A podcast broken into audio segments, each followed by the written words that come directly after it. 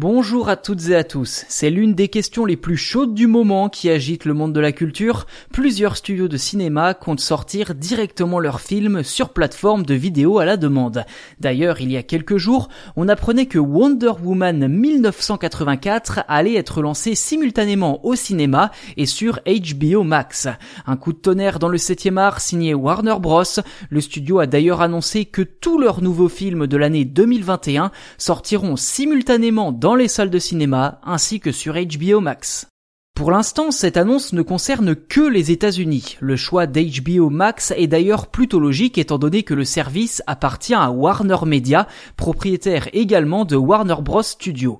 L'expérimentation devrait durer un an, mais les films ne seront disponibles sur HBO Max que pendant un mois seulement. Parmi les longs métrages concernés figurent de nombreux titres phares, comme le prochain Dune, Matrix 4, The Suicide Squad, Tom et Jerry ou encore Godzilla contre Kong de films qui en temps normal devraient remplir les salles obscures. Dans un communiqué de presse, Jason Kylar, le PDG de Warner Media, a estimé que cette solution de distribution hybride était la meilleure pour l'année à venir au vu de la situation actuelle dans le secteur du cinéma. Tout cela est évidemment susceptible de changer, toujours est-il que les films en question seront proposés en 4K HDR sur HBO Max et sans le moindre surcoût à prévoir pour l'abonné. Autant de conditions très avantageuses qui pourraient faire beaucoup de tort aux salles de cinéma.